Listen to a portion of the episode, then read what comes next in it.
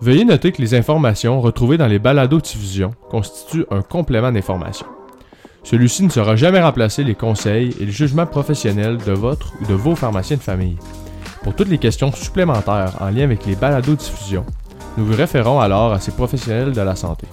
De plus, sachez que le masculin a été employé dans le but d'alléger les discussions. Bonne écoute! Bonjour, bienvenue à L'Épilulier, un balado créé par trois étudiants en quatrième année en pharmacie à l'Université Laval. Je m'appelle Émile et je suis accompagné aujourd'hui par mes collègues qui sont également étudiants en médecine à l'Université Laval. Bonjour à tous, moi c'est Émile Gilbert. Et moi c'est Gabriel Couture. Dans ce balado, nous avons décidé d'aborder le sujet de la santé du cœur et des artères, aussi appelé prévention des maladies cardiovasculaires. Bien que ces maladies constituent plusieurs des principales causes de mortalité dans la population québécoise, Plusieurs moyens de les prévenir sont peu connus ou encore négligés.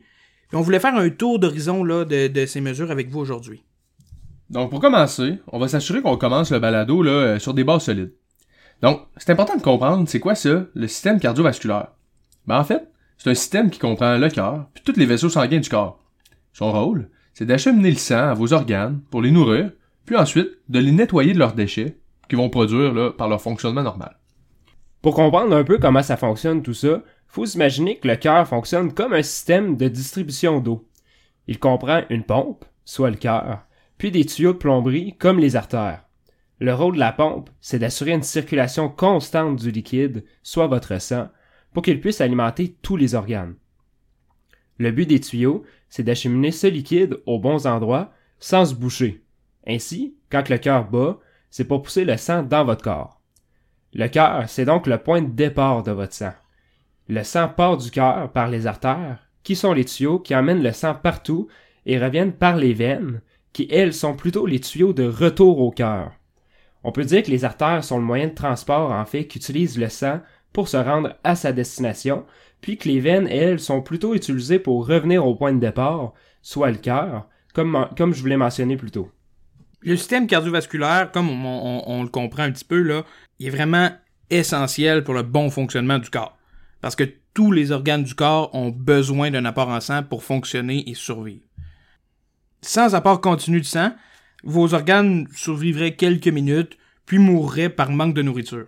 La circulation du sang dans votre corps est donc nécessaire à votre survie, mais également à la survie de chacun des éléments qui vous composent, comme votre cerveau, votre cœur, etc. Donc, si on comprend bien, si une artère se bouchait et que le sang arrêtait subitement de circuler, les régions nourries par cette artère-là cesseraient assez rapidement de fonctionner. C'est d'ailleurs ce phénomène-là qui se produit dans plusieurs maladies que l'on regroupe sous le même terme, soit celui de maladie cardiovasculaire. Par exemple, euh, il y a des caillots qui peuvent se former dans des vaisseaux euh, puis les boucher. Ainsi, si ça, ça se produit, le sang va arrêter de circuler dans un organe, puis c'est ça qui cause un arrêt de ses fonctions, ou bien la destruction de l'organe et possiblement même de la douleur. Les différentes maladies cardiovasculaires se distinguent entre elles par l'endroit où se bouche l'artère qui est malade. S'il y a une artère dans le cœur qui se bouche, la personne fera ce qu'on appelle un infarctus du muscle du cœur, plus couramment nommé une crise cardiaque.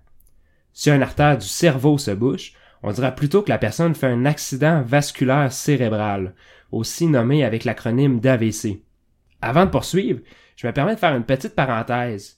Euh, vraiment pour alléger le balado, on, va plutôt utiliser à partir de maintenant le terme maladie du cœur, euh, mais il faut comprendre que cette appellation fait pas seulement référence aux maladies qui touchent le cœur, mais bien à tous les vaisseaux aussi de votre corps. Dans le même ordre d'idée, Probablement que les termes infarctus puis AVC sont plus concrets pour la majorité des auditeurs, parce qu'on entend souvent parler de ces maladies-là, puis euh, avec raison. En fait, selon l'OMS, qui est l'Organisation mondiale de la santé, l'infarctus, ça c'est la crise du cœur, couramment appelée, c'est la première cause de mortalité dans les pays développés comme le Canada. Pour ce qui est de l'AVC, qui est l'autre maladie qu'on vous parlait un peu plus tôt, elle se retrouve plutôt au troisième rang des causes de mortalité les plus fréquentes. Donc ces problèmes de santé-là sont extrêmement fréquents. Mais heureusement, la plupart de ces maladies-là peuvent être prévenues par l'adoption de saines habitudes de vie. C'est d'ailleurs ce qu'on va regarder ensemble aujourd'hui. Regardons plus en détail ces deux maladies, soit l'infarctus et l'AVC. Comme on l'a mentionné, l'infarctus, c'est une maladie qui se présente lorsqu'un caillot se forme dans les artères du cœur. Il y a donc une portion du cœur qui va arrêter de fonctionner et mourir progressivement par manque de sang. Les symptômes qui vont être ressentis chez la personne vont vraiment varier selon la taille et la zone du cœur qui manque de sang. Dans la majorité des cas, la personne qui fait un infarctus peut ressentir une douleur ou une pression dans la poitrine, qui peut aussi se prolonger dans la gorge et les bras. D'autres symptômes peuvent être ressentis, euh, comme un malaise général, des transpirations, le cœur qui palpite, ou bien de la faiblesse par exemple. Le message à retenir, c'est que si vous pensez faire une crise cardiaque, soit un infarctus, faut rapidement appeler les services d'urgence parce que plus on attend, plus on risque d'avoir des conséquences négatives à long terme sur la santé de votre cœur. Bon, une fois qu'on comprend un peu mieux c'est quoi un infarctus, on va regarder ensemble c'est quoi un accident vasculaire cérébral, qu'on appelle aussi un AVC. En fait, petite parenthèse ici, là, des fois on entend AVC, des fois on entend ACV, mais il faut comprendre que c'est la même chose. En fait, c'est le sens dans lequel on va mettre les lettres. Quand on parle d'un AVC, on parle d'un accident vasculaire cérébral. Puis quand on parle d'un ACV, c'est un accident cérébrovasculaire. En fait, ici, c'est du pareil au même. Donc, pour revenir justement à cette maladie-là, c'est aussi une maladie cardiovasculaire fréquente qui survient lorsqu'un caillot va se former dans une artère. Mais cette fois-ci, l'artère est pas dans le cœur, elle est dans la tête. Donc, plus au niveau du cerveau. Les causes de l'AVC et de l'infarctus sont très similaires parce que les deux vont atteindre des maladies qui touchent les artères, mais les symptômes des deux conditions vont grandement varier parce que les caillots ne se forment pas au même endroit. Quand on regarde plus précisément quel organe est touché par quelle maladie, on vient un petit peu comprendre les symptômes qui, qui viennent avec tout ça. Si on se rappelle bien, l'infarctus va endommager le cœur, mais l'AVC, c'est au niveau du cerveau que ça fait des dommages. En fait, la zone du cerveau touchée par le manque de sang va moins bien fonctionner, ce qui peut entraîner des symptômes qui sont très variés quand même. Euh, pour certains, ils vont avoir de la difficulté à parler. Pour d'autres, on va avoir une paralysie d'un membre ou du visage. Pour d'autres, ils vont avoir des engourdissements. Bref, ça varie vraiment d'une personne à l'autre. Mais l'une des différences importantes avec l'infarctus, c'est que l'AVC cause très rarement de la douleur. Encore une fois, si vous pensez faire un AVC, c'est très important euh, de faire le 911 puis d'aller à l'urgence en ambulance le plus rapidement possible. En effet, les AVC sont une cause assez fréquente de mortalité, mais aussi d'handicap et de perte d'autonomie à long terme. Ouais, ben là, euh, c'est sûr qu'en parlant d'AVC puis d'infarctus, on voit vraiment que les conséquences de ces maladies peuvent être vraiment sévères. Euh, mais en fait, ce qui fait le plus peur là-dedans, je pense, c'est que la majorité des gens apprennent à souffrir de ces maladies-là lorsqu'il est déjà trop tard, parce qu'ils n'ont aucune idée que leurs vaisseaux sanguins sont malades. Donc tous les symptômes qu'on vous a mentionnés plus tôt, ça peut souvent être la première manifestation de maladie du cœur et ça peut aussi avoir d'énormes conséquences. Justement, c'est ça qui est épeurant avec les maladies cardiovasculaires. C'est qu'on ressent pas que nos vaisseaux sont malades de quelconque façon, jusqu'au jour où un caillot se forme, qu'on se retrouve entre la vie et la mort, quand on fait soit un infarctus ou un AVC par exemple.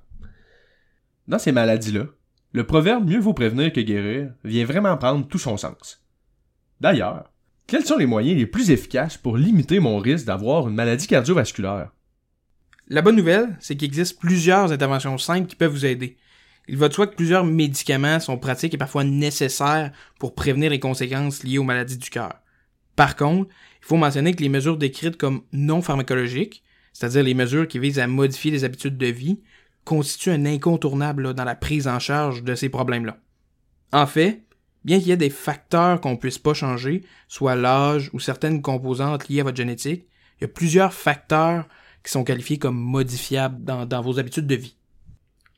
Ce qu'on entend par ce terme-là, soit les facteurs modifiables, c'est que c'est possible de modifier certains éléments de notre mode de vie, que ce soit par l'arrêt du tabac, l'activité physique, ou bien la gestion du poids ou l'adoption de bonnes habitudes alimentaires.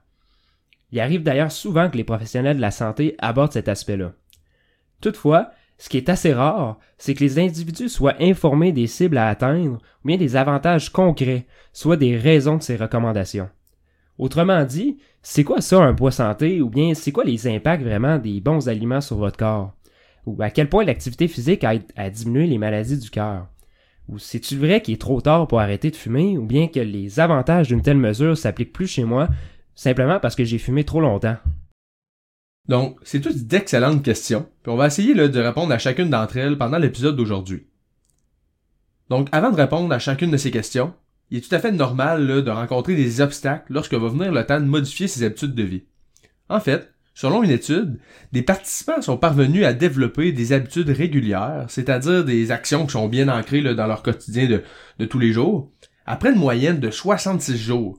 Cette durée-là est en moyenne 1,5 fois plus longue pour les habitudes reliées à l'activité physique. Donc, ceci étant dit, développer des bonnes habitudes de vie, ça prend beaucoup de persévérance et beaucoup de patience. Mais le processus, c'est souvent plus facile si on connaît les bénéfices qui vont découler éventuellement de nos efforts. Par ailleurs, il faut mentionner que les habitudes liées à l'adoption de bonnes habitudes de vie sont fréquemment, voire pratiquement toujours indiquées comme traitement de base pour prévenir les maladies du cœur. Comme on l'a dit plus tôt, plusieurs médicaments peuvent aider, mais un bon contrôle des habitudes de vie vont vraiment avoir un impact aussi important qu'une pilule. En plus, l'adoption de saines habitudes de vie est souvent beaucoup plus gratifiante, puis les résultats qui sont liés sont souvent, on va se le dire, beaucoup plus agréables. Donc là, pour entrer un peu plus dans le vif du sujet, euh, une première composante lorsqu'on parle de santé du cœur, c'est vraiment le tour de taille et le poids. Euh, au Canada, 60% des adultes ont un surplus de poids, puis ceux-ci ont plus de deux fois plus de risques de souffrir de maladie du cœur que ceux qui ont un poids qui est qualifié de santé. Il est aussi prouvé qu'une diminution aussi modeste que 5% du poids peut mener à une amélioration de votre pression artérielle et de votre cholestérol. Avant d'en dire davantage, veuillez noter que nos propos sont émis dans une visée éducative et constructive et nous ne portons aucun jugement par rapport à ce sujet. Ceci étant dit, il n'y a pas de poids précis à partir duquel on peut évaluer le risque cardiovasculaire de quelqu'un. La façon dont le corps stocke les graisses en surplus est surtout ce qui vient vraiment avoir un impact sur le risque de la santé du cœur. De plus, il est possible d'avoir un poids dit santé, d'être encore à risque d'avoir des maladies au niveau du cœur, selon l'endroit où va se localiser la graisse dans votre corps. Par exemple, lorsque la graisse vient s'accumuler dans les organes vitaux, comme le cœur, est plus à risque de causer des problèmes à ces endroits-là. À l'inverse, si la graisse vient plutôt se localiser au niveau des cuisses ou euh, des fesses, le risque pour le cœur est beaucoup moins important. En fait, ces particularités expliquent pourquoi le poids d'une personne même en tenant compte de sa grandeur, n'est pas un bon indicatif là, euh, de savoir si une personne est en surpoids ou non. On vient généralement utiliser le tour de taille en complément pour avoir une bonne idée de la manière dont est répartie la graisse d'un individu. Ah, ok, mais là, écoutez, on, parle de, de, de, de, poids santé, en fait, là, mais j'ai l'impression qu'on est un petit peu abstrait. C'est quoi ça exactement, un tour de taille santé? En fait, selon la Société canadienne du cœur et de l'AVC, chez l'homme, on parle qu'un tour de taille de plus de 94 cm, ce qui équivaut à 37 pouces, serait associé à un risque plus élevé de maladie du cœur. Pour ce qui est de la femme, on parlerait plutôt d'un tour de taille de plus de 80 cm, ce qui équivaut à 31 pouces. Donc, c'est pas nécessaire de noter ces chiffres-là. En fait, nos sources sont toutes disponibles sur notre site internet, donc vous pouvez les consulter là, au besoin sans problème. Le seul chiffre que je vais vous demander de retenir, c'est le chiffre 4. En fait, chez les personnes atteintes d'un surpoids, une diminution de seulement 4 cm du tour de terre s'associe à des bienfaits majeurs sur votre santé cardiovasculaire. Entre autres, le risque de souffrir de diabète, de maladie du cœur ou d'AVC est considérablement diminué là, par cette diminution du tour de taille. Dans un autre ordre d'idée, il est important d'aborder le sujet de l'alimentation en prévention des maladies du cœur. Par rapport aux données actuelles, le régime alimentaire le plus étudié, c'est la diète méditerranéenne. Cette diète tire ses origines euh, de la population autour de la mer Méditerranée, entre autres celle de la Grèce. Il a, dans l'histoire, été associé vraiment avec une plus faible fréquence des maladies chroniques, dont celle du cœur, ainsi qu'une durée de vie prolongée. Pour définir concrètement cette diète, il faut mentionner que celle-ci est composée d'un grand apport en produits issus de végétaux. Euh, donc là, si on sort un peu la liste d'épicerie, ces produits-là, c'est les fruits, les légumes, les produits du blé peu raffinés, ce qu'on entend par là, c'est des produits non transformés et riches en fibres. Parmi ces aliments, on retrouve aussi du pain brun ou du riz brun, les patates, les haricots et les noix. Des produits minimalement transformés, comme du miel, quelques fois par semaine, un apport élevé en huile d'olive vierge ou extra vierge, et un apport modéré en produits laitiers. Comme viande, c'est plus recommandé de favoriser un apport en poisson au lieu de la viande rouge. Évidemment, c'est plutôt un survol rapide des aliments qui constitue la diète euh, méditerranéenne. En fait, cette diète-là est assez complexe. Donc, si vous voulez euh, avoir des informations par rapport à ce type de diète-là, vous pouvez consulter la section ressources sur notre site internet. Ça comprend une présentation sommaire des différents types d'aliments recommandés dans la diète méditerranéenne. Cela dit, nous voulons plutôt vous souligner que cette diète est associée à une diminution de la survenue des événements cardiovasculaires, comme des infarctus ou des AVC, qu'on vous a parlé un peu plus tôt. Aussi, une bonne alimentation, ça a été associé avec une diminution significative de la pression artérielle, surtout chez ceux qui ont déjà un diagnostic d'hypertension. Ainsi, deux mots à retenir, diète méditerranéenne. Pour terminer, parlons un peu de sel. La plupart des adultes ne devraient pas consommer plus de 2300 mg de sodium, soit 2,3 g par jour. Ceci correspond environ à une cuillère à thé. Si vous regardez l'étiquette d'un repas que vous achetez, celui-ci ne devrait pas excéder 30% de votre apport recommandé quotidiennement en sel. Idéalement, il faut tenter de limiter les achats des produits transformés, soit les repas déjà préparés en épicerie par exemple. En fait, c'est dans ceux-ci que la majorité du sel que l'on consomme quotidiennement se trouve, même si on n'ajoute pas une touche de sel par nous-mêmes. Le sel est ajouté pour rehausser les goûts, mais votre cœur ne le prend pas avec aussi bon goût. Donc euh, là, pour ceux qui peuvent avoir un petit peu un, amour inconditionnel pour la salière, si on peut vous donner un truc pour rehausser la saveur de vos plats, euh, c'est d'avoir recours aux épices DASH, donc D-A-S-H, qui correspond au nom de la compagnie. Euh, donc là, c'est vraiment la première compagnie qui me vient en tête. C'est pas du tout pour favoriser une compagnie. Là. Il y en a forcément d'autres. pour parler un petit peu plus de, de ces épices-là, c'est un sel de potassium. Donc c'est pas du sel de table régulier, puis celui-ci ne fait pas augmenter la pression. Il est aussi important de mentionner qu'en général, ça prend environ 8 à 12 semaines pour que votre corps s'habitue à une diète qui est moins riche en sel. Cela dit, c'est vraiment normal qu'un changement alimentaire soit un processus qui est difficile. Ne vous découragez pas, faites de petits changements à la fois et célébrez les petites victoires. Alors, on parle du corps qui s'habitue, mais je tiens à mentionner aussi, c'est surtout les papilles gustatives. On s'entend si on coupe beaucoup le sel dans notre alimentation, au début, surtout, on peut trouver que les aliments goûtent un petit peu fade, mais progressivement, là, on vient retrouver le, le goût des aliments qu'on aime. Aussi, veuillez noter que les apports recommandés en sel et en potassium peuvent varier grandement d'une condition de santé à une autre. Votre médecin ou votre pharmacien peut vous donner le conseil adopté selon votre condition de santé. Parlons maintenant un petit peu d'activité physique. Les bienfaits de l'activité physique vont bien plus loin que la simple perte de poids associée. Une activité physique régulière peut améliorer votre tension artérielle et aider le contrôle du sucre dans le sang chez les personnes diabétiques. Chez les gens qui ont déjà fait un infarctus même, ceux qui font de l'exercice régulièrement peuvent améliorer leur taux de survie de 25 à 50 Certaines études démontrent même que de pratiquer 150 minutes d'activité physique modérée à intense par semaine réduirait le risque de souffrir prématurément d'une maladie du cœur, d'un AVC ou d'une autre maladie chronique de jusqu'à 80% c'est quand même impressionnant là, quand on y pense là, comme statistique. Mais 150 minutes d'activité physique, les gars, euh, surtout d'intensité modérée intense, c'est des chiffres qu'on entend beaucoup, mais je sais pas, on dirait que ça veut pas dire grand-chose. Puis c'est beaucoup quand même, non? Oui, c'est vrai que c'est beaucoup, surtout pour quelqu'un qui est plus sédentaire. D'ailleurs, chez ces personnes-là, on va recommander de débuter plus tranquillement, puis d'augmenter progressivement la quantité d'exercice physique là, euh, à introduire dans votre quotidien.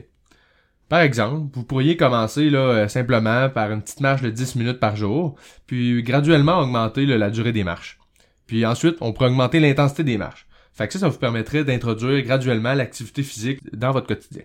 Comme on l'a mentionné plus tôt, ça peut être long de développer une habitude de vie, puis ensuite de l'inclure dans notre quotidien de manière régulière. La persévérance, c'est donc super important pour cette étape du processus.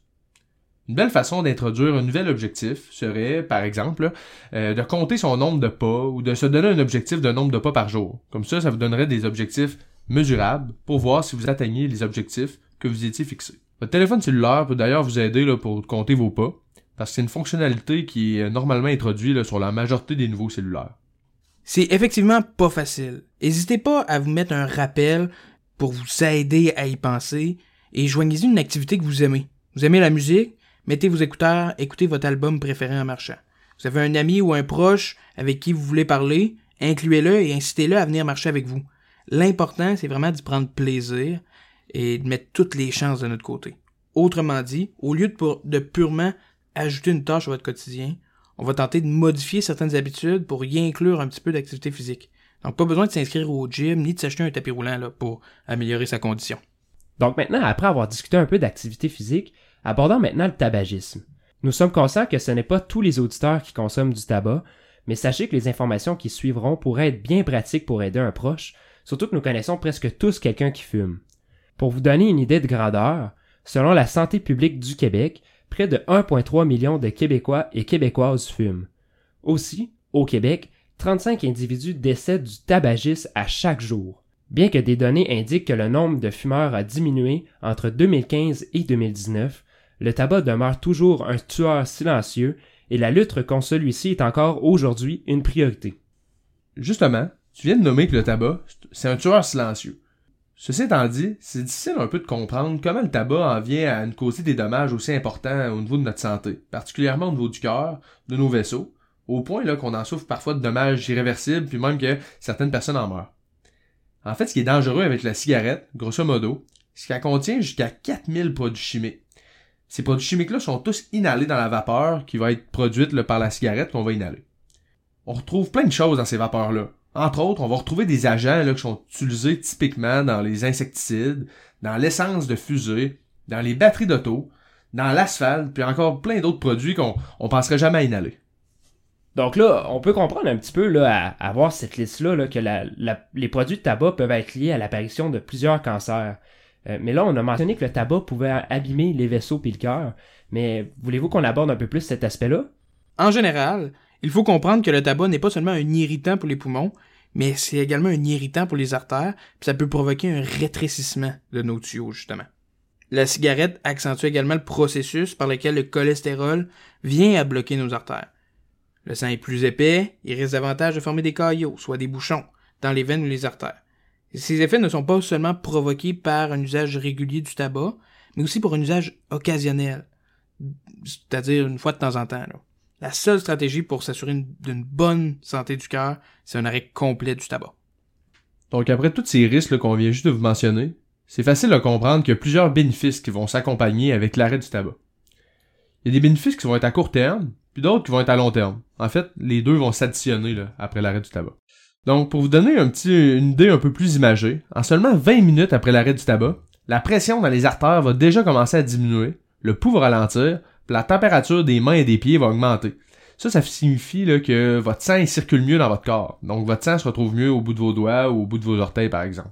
Un peu après, donc après 8 heures d'arrêt, vos organes vont recommencer à avoir un niveau normal d'oxygène.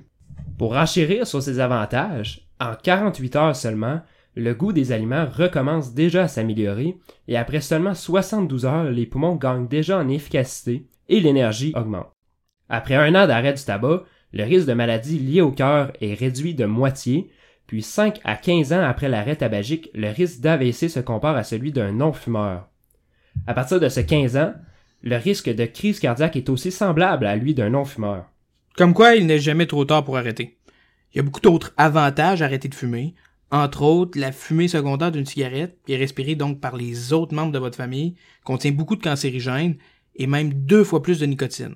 En arrêtant vous-même de fumer, vous aidez non seulement votre propre condition, mais également ceux de vos proches. Donc, on est conscient que le processus d'arrêter de fumer peut être assez complexe et difficile, mais rassurez-vous, il y a vraiment plusieurs ressources qui sont disponibles pour vous accompagner dans le processus d'arrêt tabagique. Notamment, le pharmacien s'avère un acteur clé qui peut vous informer et même vous prescrire, là, selon votre condition de santé, certaines thérapies pour vous aider à arrêter de fumer. Il est également facilement accessible, puis il peut réaliser des suivis périodiques avec vous selon vos besoins. L'arrêt tabagique s'agit de l'une des meilleures décisions que vous pouvez prendre dans votre vie et c'est certainement le meilleur cadeau que vous pouvez vous offrir pour votre santé. Concernant ces nombreuses ressources-là que Gabriel vient juste de vous mentionner, il existe plusieurs lignes d'aide téléphonique, des services de messagerie texte ou des sites internet qui peuvent vous aider à arrêter de fumer. En fait, sachez que vous ne seriez jamais seul dans cet arrêt-là, puis qu'il y a plusieurs ressources qui existent pour vous encadrer. Nous mettrons plusieurs de ces ressources-là dans la section ressources de notre site internet si vous voulez les consulter. En bref, le message à retenir ici, c'est que vous n'êtes pas seul et que c'est important d'être bien accompagné dans ce processus. Bon, fait que là, euh, maintenant, même si vous faisiez l'adoption de toutes les saines habitudes de vie euh, dont on vient de vous parler, c'est quand même possible que vous ayez tout de même des problèmes de santé qui nécessitent la prise de médicaments, que ce soit pour diminuer le risque de maladie du cœur par exemple.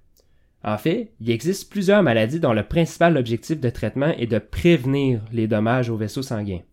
Par exemple, l'hypertension artérielle, un taux de mauvais cholestérol élevé et le diabète peuvent tous endommager les vaisseaux sanguins.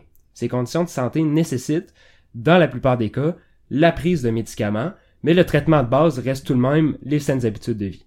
Exactement, c'est super que t'en parles parce qu'il faut faire attention. C'est vrai que plusieurs médicaments permettent de réduire le risque de maladies cardiovasculaires, mais cela ne constitue en aucun cas une raison de négliger ses habitudes de vie. Les médicaments et les saines habitudes de vie, ça devrait toujours être utilisé conjointement. Parce qu'il est très rare là, qu'un peut remplacer l'autre. La plupart du temps, les deux vont avoir des effets additifs sur euh, la prévention des maladies cardiovasculaires. De plus, souvent les personnes qui vont prendre des médicaments pour des maladies chroniques comme l'hypertension, le diabète ou euh, le cholestérol entre autres, c'est souvent que ces personnes-là ont un risque un peu plus augmenté d'avoir des maladies du cœur. C'est pour cette raison-là qu'ils prennent leurs médicaments, mais il faut quand même assurer d'avoir une bonne, des bonnes habitudes de vie pour s'assurer de réduire son risque cardiovasculaire au maximum. Par exemple, dans une étude regroupant 1,25 millions de patients, on peut voir que ceux qui ont une tension artérielle plus élevée risquent 5 ans plus tôt d'avoir un événement cardiovasculaire comme un infarctus ou un AVC, comparé à ceux avec une tension artérielle normale. Il est primordial de bien prendre des médicaments prescrits pour l'hypertension si vous êtes atteint de cette condition, puis de bien suivre votre pression artérielle pour vous assurer d'atteindre les cibles que votre médecin ou votre pharmacien vous a indiquées. Par contre, si votre pression est bien contrôlée, il est important de bien manger, de faire de l'exercice et d'arrêter de fumer afin de mettre toutes les chances de votre côté pour rester en bonne santé. Donc là, à la lumière de ce que tu, euh, viens de nous dire, on, sait maintenant que l'hypertension, c'est un facteur de risque de maladie cardiovasculaire, puis que c'est la principale raison pourquoi c'est si important de bien contrôler sa tension artérielle. C'est aussi fréquent qu'on entende parler que le cholestérol, c'est mauvais pour les artères, mais ça, est-ce que c'est vrai? Que, comment ça fonctionne au juste? Oui, c'est vrai. Puis c'est bien que tu amènes cette condition de santé-là. Parce que oui, un taux de mauvais cholestérol élevé, c'est aussi un facteur de risque pour développer une maladie cardiovasculaire. Faut quand même faire attention avec le cholestérol. Il existe du bon puis du mauvais cholestérol. Le mauvais cholestérol, ça le dit, en fait c'est mauvais pour la santé. C'est celui-là qui vient augmenter votre risque de maladie cardiovasculaire, parce que c'est comme s'il s'accumulait dans vos vaisseaux sanguins pour augmenter le risque qu'ils viennent boucher. C'est comme s'il venait les encrasser, les rendre plus fragiles, puis nuire à l'écoulement du sang. Donc tout ça combiné ensemble, ça augmente le risque de caillot, donc de maladie du cœur, là, comme on vous a nommé un peu plus tôt. Et qu'en est-il du bon cholestérol? Lui, c'est le contraire. Euh, en fait, il vient comme capturer le cholestérol qui est dans les vaisseaux sanguins. On peut le voir un peu comme un aspirateur. Ça permet de faire le ménage dans les artères. Donc le bon cholestérol, en général, plus il est élevé, moins on a de risque d'avoir des maladies du cœur ou des vaisseaux. D'ailleurs, ce cholestérol-là aussi, il est pris en compte dans vos prises de sang. Oui, super intéressant ça. Puis, maintenant qu'on a parlé de l'hypertension, du cholestérol, faudrait surtout pas oublier le diabète, qui est une autre des maladies qui est très fréquente au sein de la population québécoise. Comme les deux autres maladies qu'on a parlé précédemment, le diabète, ça augmente aussi le risque de maladie cardiovasculaire, ça, non? Oui, effectivement. Puis je vais vous expliquer un petit peu pourquoi justement ça vient augmenter le risque de maladie cardiovasculaire. En fait, le diabète, c'est une maladie qui s'explique en disant que le taux de sucre dans le sang est trop élevé. Le mécanisme qui fait que le taux de sucre est élevé est assez complexe, donc on vous épargne les détails là dans cet épisode-ci. Ce qui est important de comprendre, c'est que plus on a de sucre dans le sang, plus ça vient endommager nos vaisseaux sanguins, plus on augmente le risque de caillots. Et pour continuer la chaîne, comme on vous l'a expliqué plus tôt, les caillots, ça bloque les vaisseaux, donc le sang ne s'écoule plus. Et si le sang ne s'écoule plus, c'est une portion d'un organe, ou d'organes au pluriel, qui ne reçoivent plus de sang, donc qui meurt. Ainsi, cela peut notamment mener à une crise de cœur, à un AVC ou à une autre condition de santé, tout dépendant d'où se forme le caillot. Donc, ceci étant dit, si je comprends bien, comme c'est le sucre qui est dommageable pour les vaisseaux sanguins, le traitement du diabète, donc la diminution du taux de sucre dans le sang, ça doit prévenir l'atteinte des artères, non? Ouais, c'est bien ça. Puis en fait, le but du traitement du diabète, c'est de diminuer le taux de sucre pour qu'il retourne dans les valeurs normales. Ainsi, si le taux de sucre dans le sang retourne aux valeurs normales, ça prévient la détérioration des vaisseaux sanguins et des maladies cardiovasculaires. Donc, très bonne explication. Merci. Bon, on doit se l'avouer, ce balado contenait énormément d'informations. C'est vrai que c'est vraiment complexe la santé du cœur, mais on va essayer de résumer les interventions efficaces sur votre mode de vie qui vont vous aider avec votre santé du cœur. En fait, toutes les informations qu'on a mentionnées dans la balado, je vais essayer de vous les résumer là, sous forme de points de forme pour qu'on retienne ce qui est important. Donc, c'est important d'essayer d'atteindre un poids santé et un tour de taille santé. C'est important d'adopter une alimentation saine qui va se rapprocher du modèle de la diète méditerranéenne. Pour avoir plus d'informations là-dessus, vous pouvez consulter notre site internet. Soyez patient avant de voir une amélioration du goût pour les aliments non salés, parce que c'est important, comme on l'a dit aussi plus tôt, de restreindre un peu l'apport en sel. C'est important de faire de l'activité physique sur une base régulière. Donc, idéalement, ce qui est recommandé, c'est 150 minutes d'activité physique modérée à intense à chaque semaine. Si vous fumez, nous vous encourageons d'abord à considérer un arrêt, puis ensuite à réaliser l'arrêt tabagique. Finalement, si vous êtes atteint de maladies chroniques qui augmentent le risque de maladie du cœur, comme on en a parlé un peu plus tôt, là, mais l'hypertension, le diabète, puis le cholestérol, c'est important de suivre à la lettre les recommandations, puis les traitements qui vous ont été prescrits, puis de bien suivre ces conditions de santé. Pour le suivi de ces conditions de santé, en fait, c'est de suivre les recommandations de votre médecin ou de votre pharmacien, s'il y a des prises de sang, tout ça à, prendre. Ceci étant dit, n'oubliez pas que les saines habitudes de vie doivent toujours être suivies en combinaison avec la prise des médicaments pour s'assurer qu'on ait le plein effet euh, sur la prévention du risque de maladies cardiovasculaires. Aussi, euh, si je peux rajouter euh, ma part pour le résumé du balado-diffusion d'aujourd'hui, les mauvaises habitudes de vie sont souvent les principaux suspects derrière l'apparition d'une maladie du cœur et même de ses conséquences. C'est vraiment pas pour rien que le sujet est abordé auprès des patients, que ce soit quand on distribue de nouvelles pilules pour la pression, pour le cholestérol, pour le diabète ou beaucoup plus encore. Il est possible que votre pharmacien ou votre pharmacienne aborde à plusieurs reprises le sujet des saines habitudes de vie et s'informe sur votre progression. Voyez-le plutôt comme une marque d'encouragement. Comme on l'a mentionné, forger une habitude dans son quotidien prend au gros minimum quelques semaines, puis c'est vraiment notre travail de vous rappeler les résultats qui risquent de découler de vos efforts. Dans la liste qu'Émile vient donc d'énumérer, on peut ajouter de garder une attitude positive face à notre progrès. C'est ce qui met fin à notre balado-diffusion. Encore une fois, à l'image d'un pilulier, nous espérons que cette balado-diffusion vous accompagnera bien dans la prise de vos médicaments et limitera les oublis. Dans une visite d'amélioration, nous serions bien heureux de recevoir vos précieux commentaires par rapport à cet épisode. Un bref sondage est disponible à cet effet. Vous pourrez trouver le lien soit sur les pamphlets que vous avez reçus, soit sur notre site web, lespiluliers.ca. Au nom de mes collègues et moi, merci de votre attention et à bientôt.